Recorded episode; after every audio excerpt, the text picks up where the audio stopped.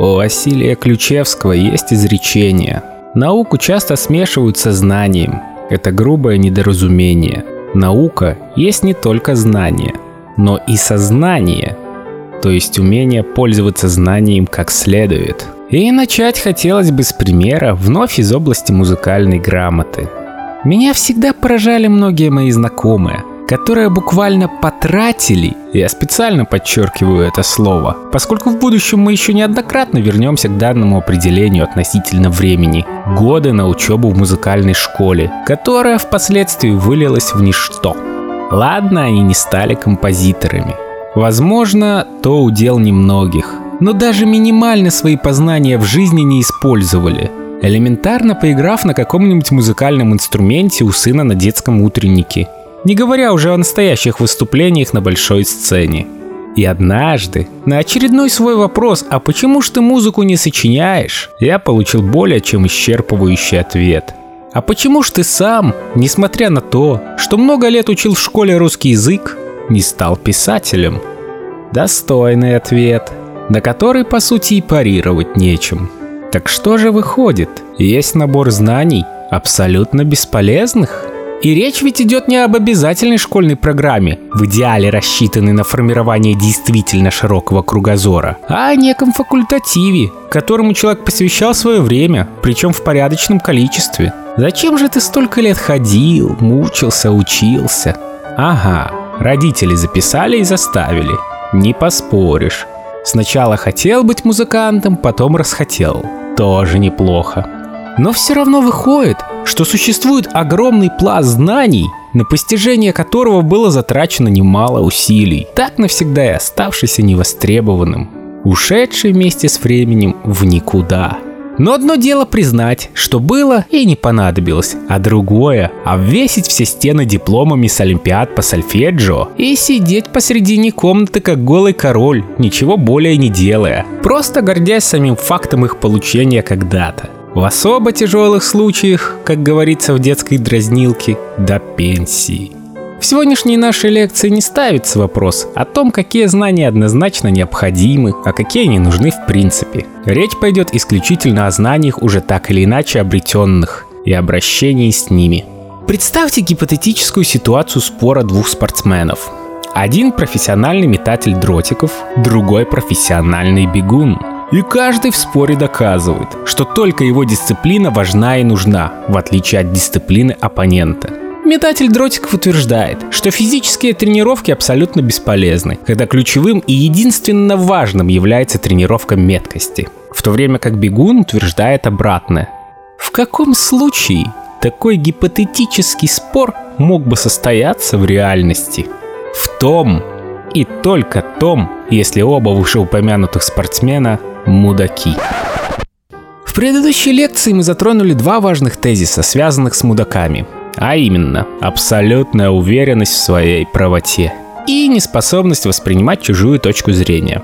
Дополним его еще одним.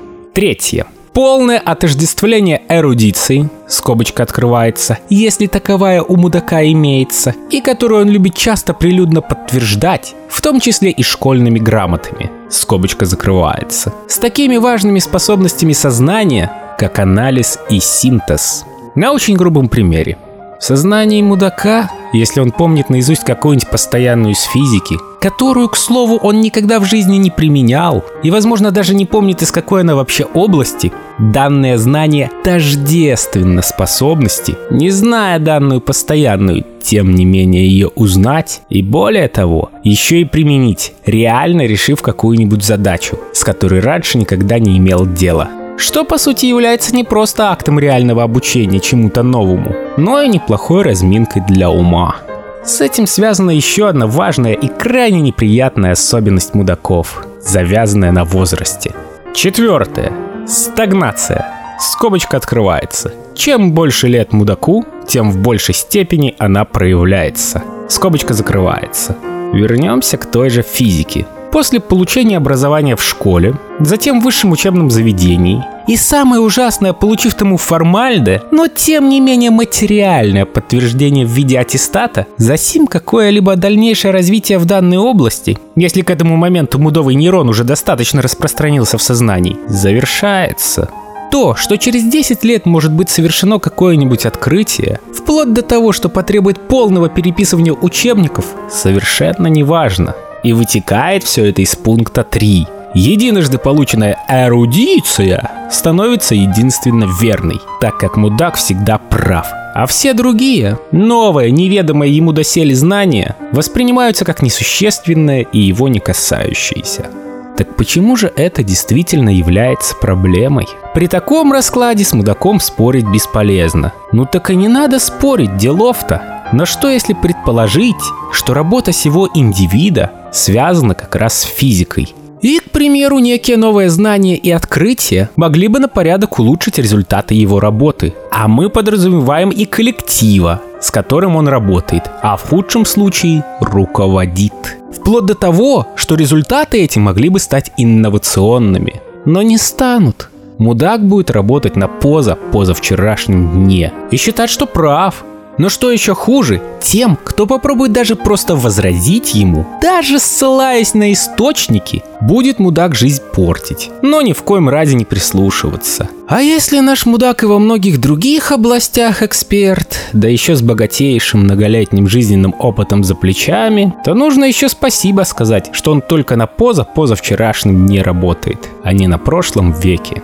Запишем еще один из основных тезисов нашего курса – Распространение мудового нейрона в мозгу нарушает когнитивные функции.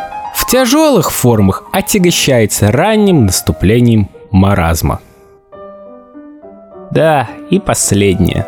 Важно не только обращение с уже полученными знаниями, но и сам процесс изначального их получения. Поэтому система образования в целом Отличная тема для следующей лекции. Тем более, что есть у меня в связи с этим один прелюбопытнейший лайфхак. Всех благ. Да наступит ренессанс.